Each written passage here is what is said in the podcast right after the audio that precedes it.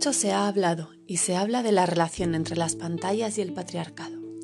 Y es que la pantalla, grande, doméstica o móvil, es un espacio de difusión masiva que últimamente puede alcanzar con rapidez la viralidad. Nos han hecho creer que Internet es democrático y que la tecnología ha democratizado la comunicación. Somos conscientes de esta falacia, pues solo el 53% de la población tiene acceso a la red de redes. Pero también es cierto que los avances tecnológicos en relación a los medios de comunicación han abierto puertas a quienes durante mucho tiempo han estado silenciadas, silenciades y silenciados.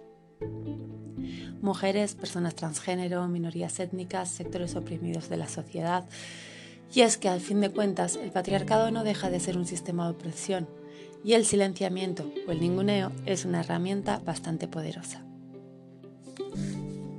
No obstante, como dice Lu Martínez, la industria audiovisual tiene una marcada presencia masculina y esto no es un problema solo en el orden del acceso desigual al mundo del trabajo. La subrepresentación tiene también incidencia en el tipo de contenido que se ve, en los estereotipos y los prejuicios de género que construyen en nuestro imaginario colectivo, las historias que se filman y también en el material simbólico que llega, o no, a los espectadores. Por un lado, es fundamental que haya una representación femenina, trans, bi y no binaria en la industria audiovisual porque solo desde ahí comenzarán a normalizarse las narraciones, los contenidos y las miradas disidentes, aportando pluralismo a este espacio comunicacional que hasta ahora ha demostrado ser bastante sesgado. Sí, es cierto que en este momento coyuntural podemos decir que el transfeminismo está alcanzando cuotas de pantalla. Las puertas se van abriendo, pero es importante remarcar que van demasiado despacio y que queda muchísimo por hacer. Si tienen dudas, basta con ver la estadística de realización y producción audiovisual, ya sean argentinas o internacionales, y compararlas con la cantidad de egresados de las escuelas, licenciaturas o institutos de cine o audiovisuales. La desigualdad es latente y la pandemia no nos está ayudando mucho.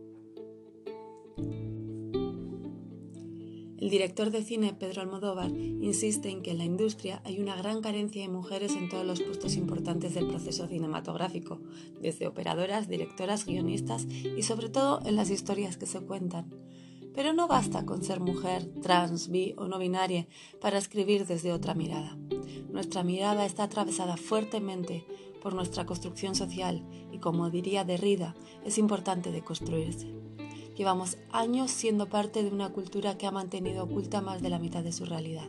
Sacarla a la luz requiere de nuevos planteamientos. Dado que esta materia versará sobre la serialidad, veamos un ejemplo. En la casa de papel. No basta que para considerar esta serie antipatriarcal aparezca un personaje, Nairobi, encarnado por Alba Flores, metralleta en mano, diciendo empieza el matriarcado. Porque, ¿cuánto tiene de matriarcado realmente la casa de papel? ¿Cuánto cuestiona los roles de género? Por ejemplo, en esta serie se hace una transferencia de valores usualmente adjudicados a la masculinidad a los valores representados por mujeres, pero no cuestiona estos valores, que serían la fuerza, la valentía, el, liderazgo. Parece ser que en la casa de papel ser vulnerable no es siquiera una opción, ni para hombres ni para mujeres cis o LGTBIQ. Asimismo, se perpetúan algunos roles de género de los que las mujeres no pueden escapar. Ser madres y jugar con la culpabilidad de no ser lo que la sociedad promulga como una buena madre. Ser guapas, serviles y estar a cargo de los cuidados. De hecho, como mencionan Bonavita y Garay, se habla de que tanto Tokio como Nairobi rompen los esquemas de las protagonistas clásicas femeninas, pero es que el personaje de Tokio ofrece poco más que una versión millennial de la chica sexy de cualquier serie de acción. Ni hablar de los planos que se hacen sobre el personaje de Tokio. Nairobi se muestra más racional, más estratega, en contraposición con Tokio, como si solo existieran estos dos polos, totalmente racional o completamente emocional. Pero finalmente, Nairobi también cede o pierde poder frente al macho. En lo que los papeles masculinos se refiere, los roles clásicos en esta serie se refuerzan. Si bien hay mayor heterogeneidad, que los roles femeninos no logran poner en cuestión sus privilegios históricos y terminan ensalzando como héroe a Berlín, un personaje que representa a un maltratador y que, además de someter a varios personajes a todo tipo de violencias físicas, verbales y psicológicas, viola a una de las rehenes, ni más ni menos. Alto spoiler acabo de hacer, pero... Ojo, estemos atentos con lo que sin querer estamos predicando. Según Verdú Delgado, tenemos que tener presente que si somos capaces de transformar los referentes culturales que producen la naturalización y reproducción del sexismo, podremos cambiar la realidad, de igual manera que cambiando la realidad acabamos transformando sus referentes. Otro punto que es muy importante cuestionar en la representación mediática es el amor romántico. Tomamos el medio de comunicación como un reflejo de lo que somos y tendemos a concluir que todo lo que se salga de ahí no está bien. Las representaciones del amor romántico se caracterizan como un compromiso de fidelidad eterna, como un vínculo inquebrantable entre dos amantes que se prometen el uno al otro hasta que la muerte les separe. El amor como máxima expresión de compromiso mutuo, que es en esencia, y referencia a la mitología amorosa occidental, y es también la base y fundamento de la violencia de género. Así lo describe Rubia. Y los estudios realizados al respecto ponen en evidencia que una de las dificultades que se manifiesta en los adolescentes a la hora de romper con una relación de maltrato es la creencia en el poder redentor del amor. Pensemos, ¿qué mitos perpetuamos en nuestras narraciones sobre el amor romántico? El amor universal como un modo posible de amor, el mito del alma gemela que unifica deseos y necesidades, la famosa media naranja que entiende que somos personas incompletas a la búsqueda de un otro, convirtiéndonos así en seres dependientes, el sufrimiento como refuerzo del vínculo amoroso, la incondicionalidad del amor y su capacidad transformadora. Estos y muchos más son algunos de los mitos más frecuentes en las narraciones audiovisuales convencionales. Más allá del mito, en el amor romántico los roles de género están claramente marcados. Hay un sujeto activo, el masculino, y otro pasivo, el femenino. El rol femenino encuentra en esta relación romántica su relación que culmina con el casamiento. Así nos lo han contado los cuentos de hadas durante siglos y eh, tras el casamiento viene su posterior abnegación y renuncia a la vida propia para pasar a ser la acompañante y sostén emocional del rol masculino, quien, por cierto, no se olvidará de sus deseos, se realizará más allá de la familia y desde la independencia, la fuerza y el dominio físico y económico se le otorgará la autoridad para saber qué decisiones tomar en relación a su pareja y su familia. Podemos hablar también sobre la infidelidad dentro de este ideal romántico y pronto veremos que valores, virtudes y hasta defectos que en un género son válidos, en el otro se vuelven características inapropiadas. La mujer codiciosa tiene tan poca virtud como la infiel, tal vez porque pretende escaparse de ese rol estático que se le otorga como compañera sentimental exclusivamente. Quizás sea cierto, como dice Almodóvar, que en el cine de Hollywood la mujer tiene que estar ahí casi para testimoniar que el héroe no es homosexual, pero más allá de eso parece que no tuviera otra función. Podríamos hablar mucho sobre sexualidad y representación audiovisual, un tema no ligero y al que le debemos muchas conversaciones.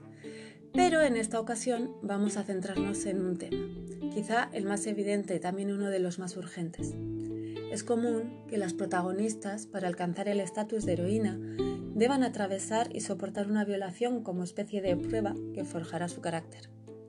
Sin ir más lejos, en Game of Thrones, Sansa afirma tras ser violada que lo que le sucedió le hizo la mujer que es hoy. No es la única mujer en la serie que es violada. La violación de Daenerys no pasó desapercibida por su alto nivel violento y, ojo, erótico. Mucho se ha escrito y hablado sobre esto, por lo que vayamos directamente al grano. La cultura de la violación está presente en las pantallas de maneras que van desde lo muy sutil a lo demasiado explícito, y sigo hablando de cine mainstream, no hemos ido al porno, ¿eh? Pareciera como si en el imaginario de los creadores la violación fuese una especie de prueba de iniciación en la cual los personajes tras el evento se fortalecen y empoderan, como si quisiesen hacernos creer que puede adquirir un significado positivo. Ejemplos como los citados previamente naturalizan este grave delito, otorgándole una perspectiva erótica y morbosa, pues nos convierten en cómplices mientras las visualizamos estáticos, y esto nos lleva a naturalizarlo. Mucho cuidado, pues llevamos años visualizando violaciones y como dice Despentés en su libro Teoría King Kong, ante un evento semejante terminamos quedando intelectualmente sumisas sin plantearnos siquiera que podamos defendernos.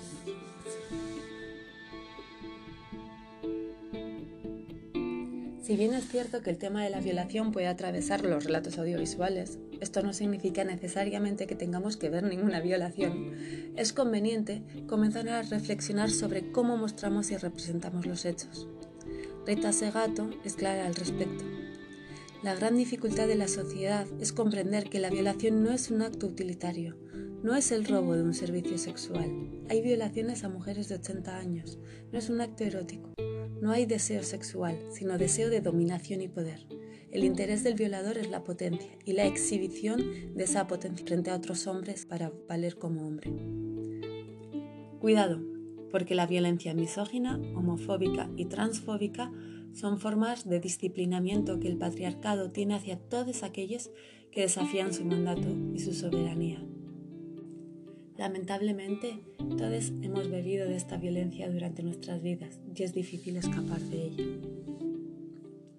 Pensemos, pues, el audiovisual como un mecanismo de representación social que produzca y reproduzca significativas ideologías que influyan en el proceso de constitución de las subjetividades y los estereotipos sociales que queremos vivenciar.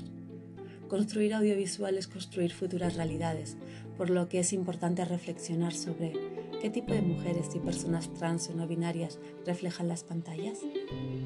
¿Qué tipo de cuerpos se representan? Los modelos no masculinos que nos muestran las diferentes pantallas mainstream son modelos reales o hay un estereotipo. ¿Nos presentan nuevas masculinidades? ¿Qué aspectos de la realidad se destacan y cuáles se omiten? ¿A qué razón obedecen estas omisiones? ¿Por qué, salvo excepciones, en el cine mainstream las mujeres se siguen representando como seres sexuados y complacientes? Estas y muchas preguntas más, así como un montón de temas que de aquí derivan, quedan por debatir.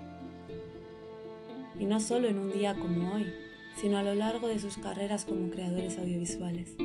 Cuestiónense, háganse preguntas y atrévanse a dialogar. Es la mejor forma de construir futuro.